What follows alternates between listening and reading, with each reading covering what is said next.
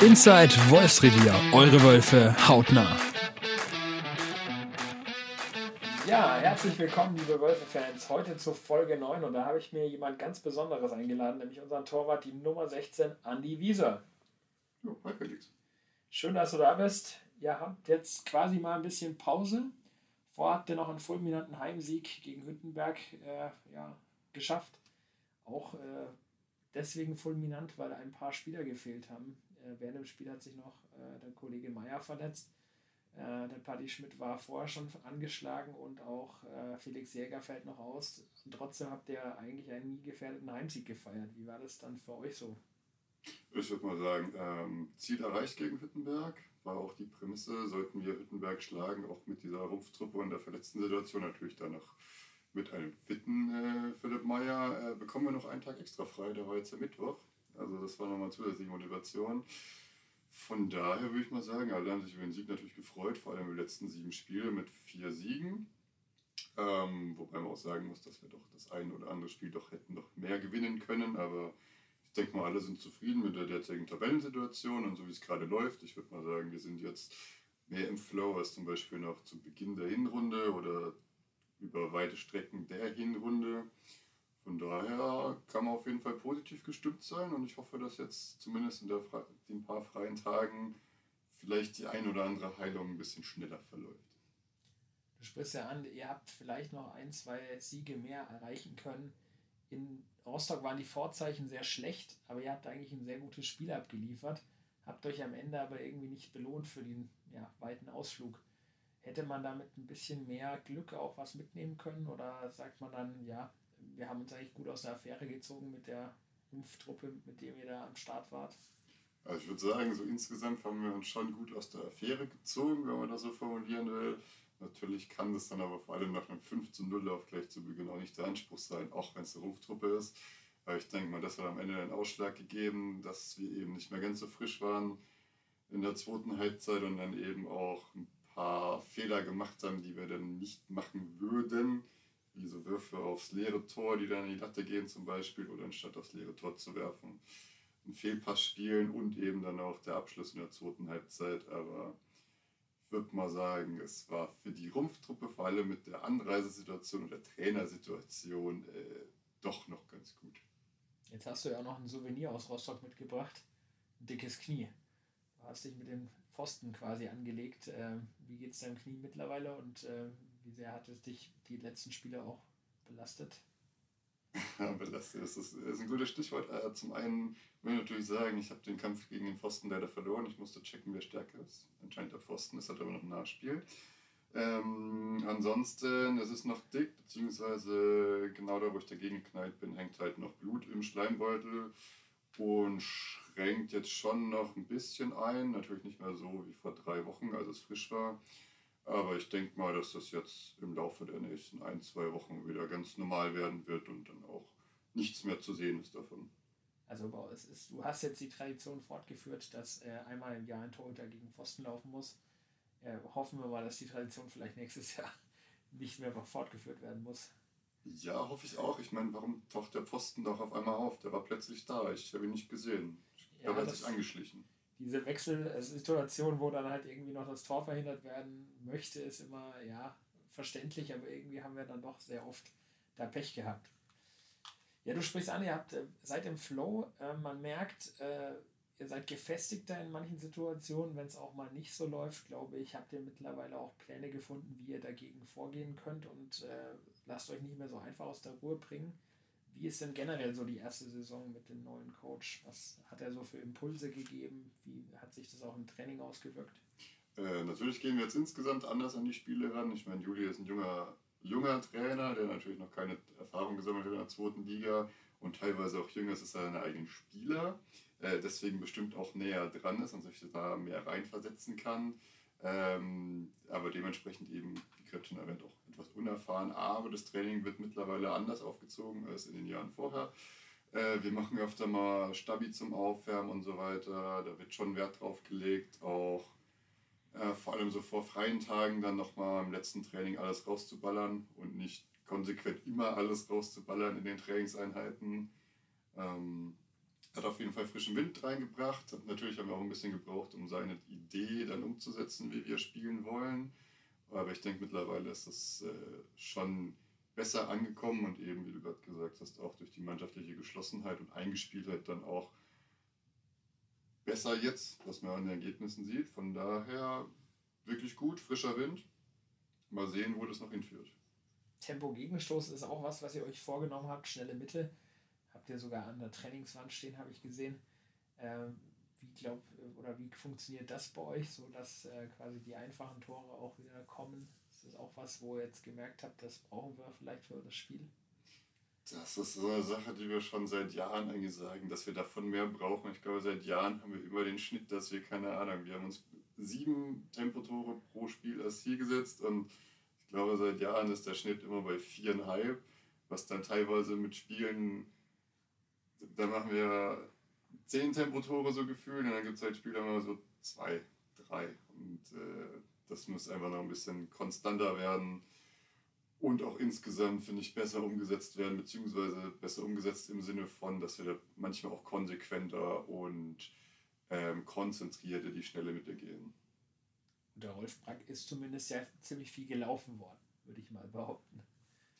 Ich muss sagen, Rolf war sechs Spiele da, glaube ich, und dürfte auch den höchsten Sieg der Rimperer Zweitligageschichte für sich verbuchen, mit dem, ich glaube, 42-17 gegen Wilhelmshaven am Ende. Es waren sogar 46 Tore, also man ist mit Oder Tore-Ansagen nicht hinterhergekommen, weil es hat eigentlich immer geklingelt. Das war natürlich äh, einfach ein befreites Aufspielen, dieses Spiel, und da hat halt gefühlt auch alles geklappt, von daher könnte gerne mal wieder so ein Spiel eingestreut werden. Ja, dieses Jahr geht es doch auch immer ein bisschen anders aus. Mal so 18, 20 Tore, das sind auch die Ergebnisse, aber äh, im Endeffekt, äh, ja, ist es halt so, wenn am Ende der Sieg steht, sagt man ja auch nichts dagegen, wenn es mal nicht so viele Tore gibt. Ja, ich glaube, da hat keiner was dagegen. Meistens Hauptsache die zwei Punkte eingetütet, ob das Spiel am Ende 34-30 ausgeht oder 22-18. Natürlich äh, man freut sich als Torhüter, beziehungsweise bestimmt freuen wir uns beide, wenn es natürlich nicht so viel Tore, wenn nicht so viele Tore fallen und wir auch noch einigermaßen gut halten, ähm, was am Ende aber an der Gesamtsituation nichts ändert. Zwei Punkte sind zwei Punkte. Das, da hast du natürlich vollkommen recht. Du bist jetzt auch schon über sechs Jahre in Rimper, warst vorher in Rödelsee und auch beim TV Großwaldstadt. Wie ist es denn so?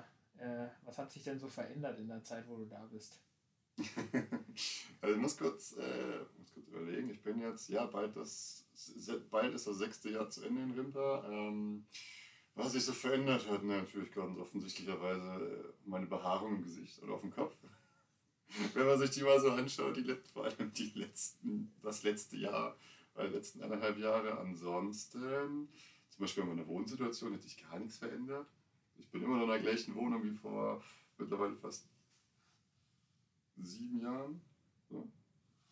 Ähm, und so denke ich mal, ja, älter geworden ist man natürlich und ich glaube, ich habe mich auch handballerisch weiterentwickelt von 2015, 16 bis jetzt. Ich hoffe, das hat man auch gesehen.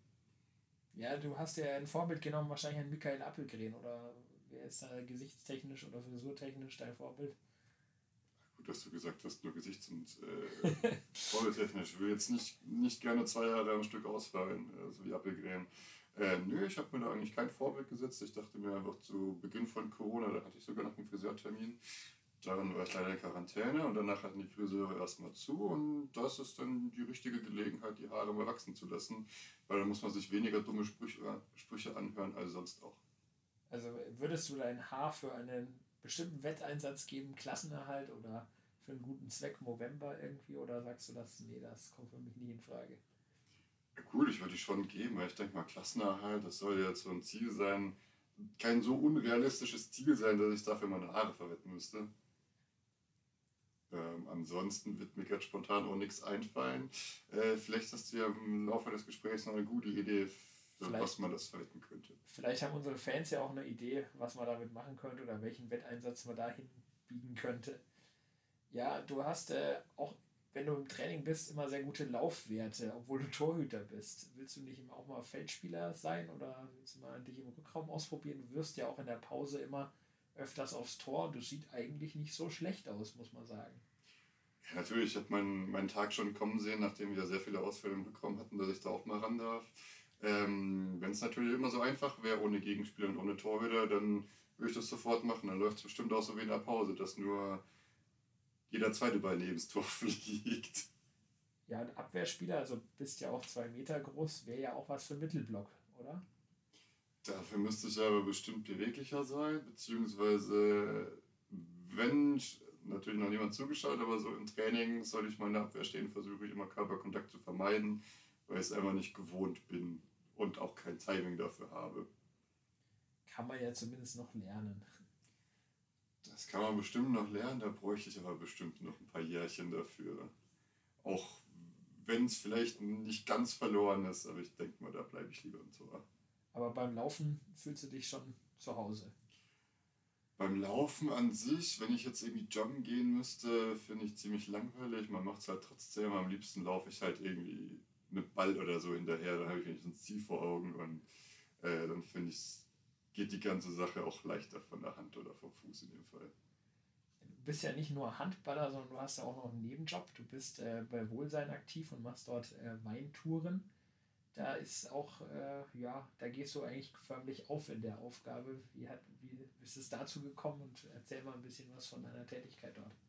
Gut, meine Tätigkeit dort beschränkt sich eigentlich meistens auf irgendwelche administrativen Sachen, wenn man das so bezeichnen darf. Ich bin mittlerweile zuständig oder teilweise zuständig für das Warenwirtschaftssystem, das wir eingeführt haben. Also sowas wie irgendwelche Bestände checken oder äh, Bestellungen über DPD versenden. Dann darf ich auch einmal bis zweimal im Monat nach Erlangen fahren und so einen zweiten Shop beliefern, ähm, den es da jetzt seit 2018 gibt.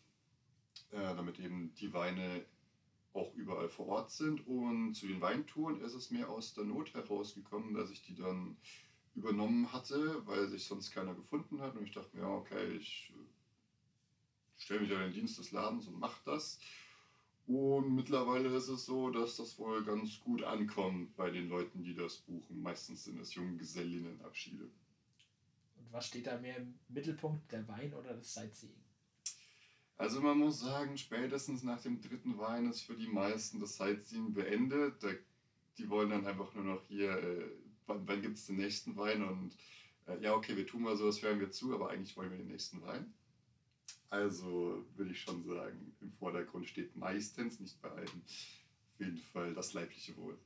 Aber nicht nur für das bist du zuständig, sondern du bist ja auch äh, ja, dann äh, quasi für die Betreuung und äh, meistens endet es ja nicht mit der Weintour, sondern du wirst ja dann auch meist noch weitere Weine verkaufen und äh, das macht dir aber schon auch Spaß, so wie ich das mal mitbekommen habe.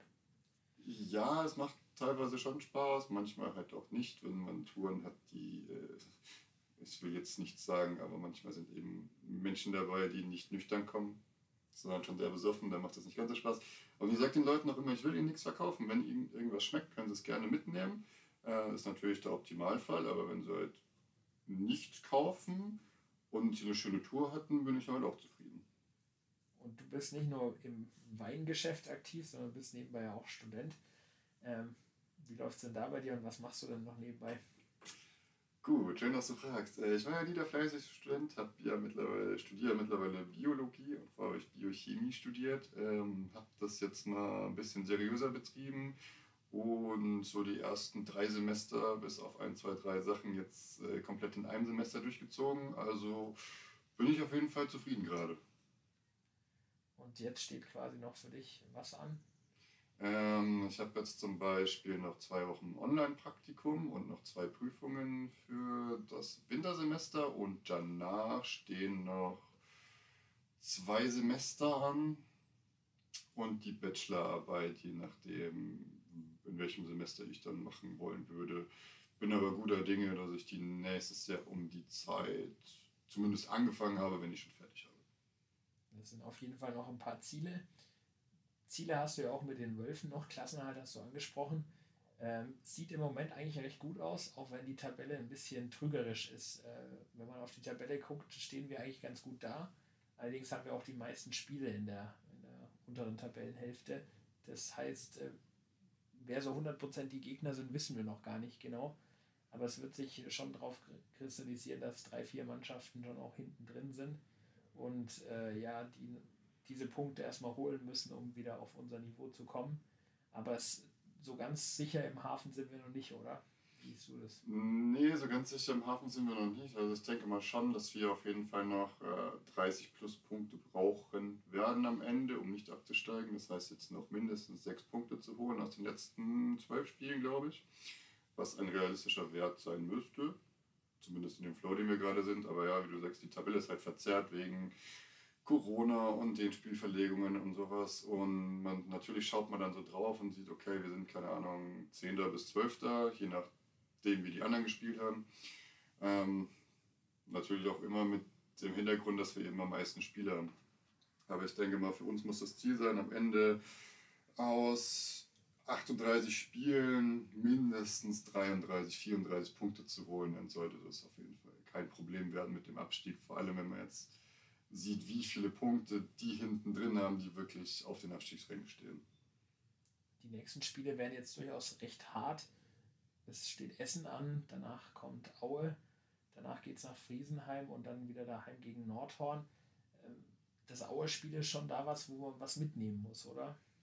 Das Aue-Spiel zu Hause muss man auf jeden Fall mitnehmen, auch trotz der sagen wir, etwas angespannten Personalsituation und die anderen drei Spiele sind natürlich so Spiele, vor allem auswärts in Essen wird es hart und in, äh, bei den Eulen. Ähm, ich sage aber mal so, wenn man, da muss man jetzt nicht unbedingt was einplanen. Natürlich wäre es sehr gut für die Tabellensituation, wenn wir zumindest eins von den drei Spielen nicht verlieren würden. Ist es nochmal eine extra Motivation, dass es gegen den ehemaligen Trainer geht oder ist es äh, eine Randerscheinung? Ich glaube, das ist für manche schon eine extra Motivation. Für wie viele kann ich jetzt natürlich nicht sagen, weil ich es natürlich auch nicht weiß. Ähm, aber ich denke mal, da sind wir höchst motiviert. Da waren, da waren wir auch im Hinspiel, dass er dann leider relativ knapp mit zwei Toren verloren ging. Deswegen hoffe ich darauf, dass es, wir sie genauso gut im Griff haben wie im Hinspiel und vielleicht ein bisschen cleverer agieren, trotz ungefähr einer Rückraumreihe. Ja, ihr habt es angesprochen, schwierige Situation, Situation auch im Rückraum. Trotzdem haben wir einen Neuzugang auch noch, den wir in der Saison begrüßen durften, den Jonas Link. Wie ist er denn so im Training? Ist jetzt nicht unbedingt als Lautsprecher bisher auf dem Feld bekannt gewesen, aber wie hat er sich denn so in, in die Mannschaft integriert? Äh, Jonas ist sehr gut integriert, liegt bestimmt auch an seiner lang, langjährigen Freundschaft mit dem äh, Böhmi, die sich ja schon aus Erlanger Zeiten kennen.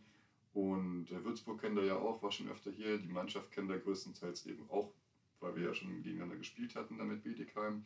So hat er sich gut integriert, wohnt mittlerweile auch in der WG vom Linus Dürr. Also hat sich gleich mal Mitbewohner geholt hier. Ähm, ansonsten muss er sich natürlich bestimmt noch erstmal ein bisschen reinfinden in die ganzen Abläufe und so weiter. Das bekommt er aber von Training zu Training besser hin. Und wie du schon gesagt hast, Lautsprecher ist er nicht. Ich glaube, er lässt lieber seine Taten auf dem Feld für sich sprechen. Da hat er ja zumindest schon mal einige äh, ja, Ansätze gezeigt, wie er dem Team helfen kann. Mit durchaus ein paar wichtigen Treffern. Also er übernimmt auch Verantwortung in engen Situationen. Gut, das, das auf jeden Fall. Als erfahrener Spieler, ehemaliger Erstligaspieler, äh, kann man das, glaube ich, auch ein bisschen erwarten.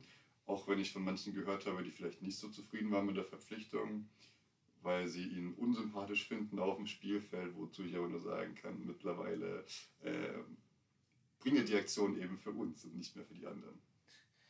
Ja, das lassen wir mal so stehen. Ja, du bist ja jetzt auch bei Instagram mittlerweile gelandet. OctoAndi16. Hat ein bisschen gedauert, bis man dich dazu überzeugen konnte, wer war der ausschlaggebende Faktor. Und äh, ja, Instagrammer wirst du aber nicht mehr oder Influencer in diesem Leben, oder? Ach, ich, äh, wenn ich mich damit auseinandersetze und so weiter, werde ich bestimmt äh, jeden Tag irgendwie ein Reel oder eine Story hochladen und mich damit sehr, sehr geil selbst vermarkten. So nach der Karriere dann irgendwann. Das einfach nur, um es heruntergeladen zu haben, so ungefähr. Und wie man auf meiner Seite ja sieht, ich habe es auch wirklich nur, um einfach, um es zu haben, so ungefähr. Aktiv bin ich ja nicht. Wer hat dich denn dazu überredet?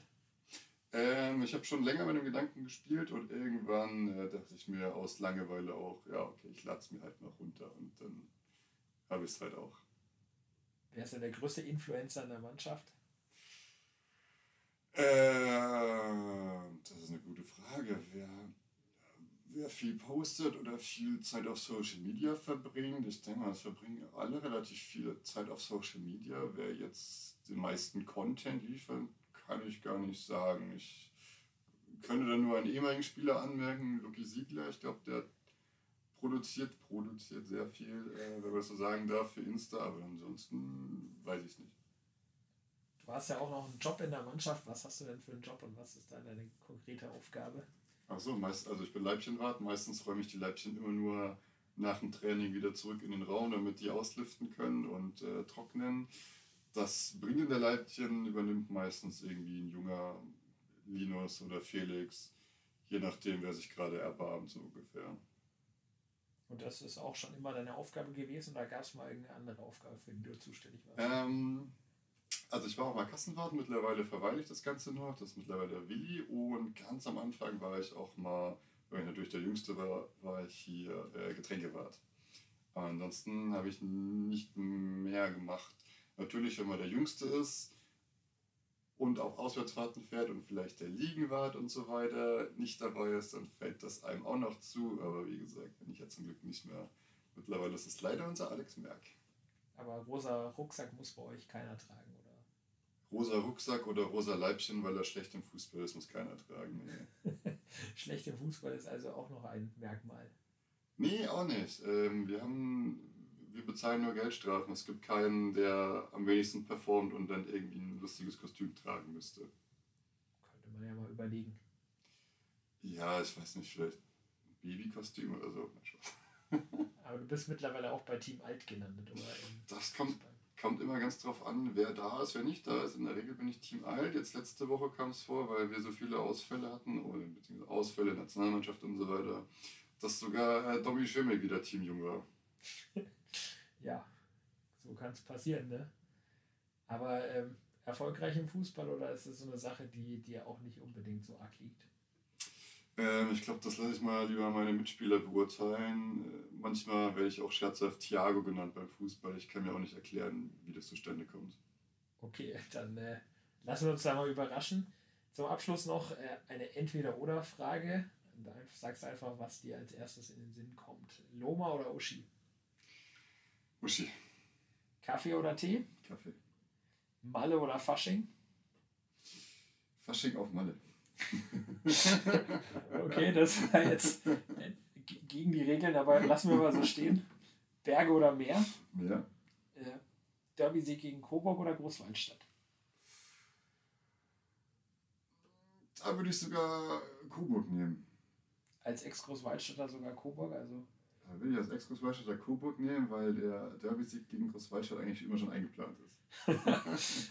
Ja, das äh, war nicht immer so, aber in letzter Zeit, die letzten vier gingen, glaube ich, an uns. Ich glaube, seit ich 2016 hier hingekommen bin und wenn wir gegen Großwaldstadt gespielt haben, haben wir immer gewonnen. Das soll vielleicht auch so bleiben. Jetzt geht es erstmal als nächstes Heimspiel, 30. März gegen Aue. Wer noch keine Tickets hat, sollte die sich besorgen. Mittwochabend, äh, ich denke, das ist ein Spiel, wo man auch ja, ein bisschen ein Alleinstellungsmerkmal hat. Äh, weil da ja sonst auch nicht so viel ist. Und äh, gegen Aue war es immer spannend.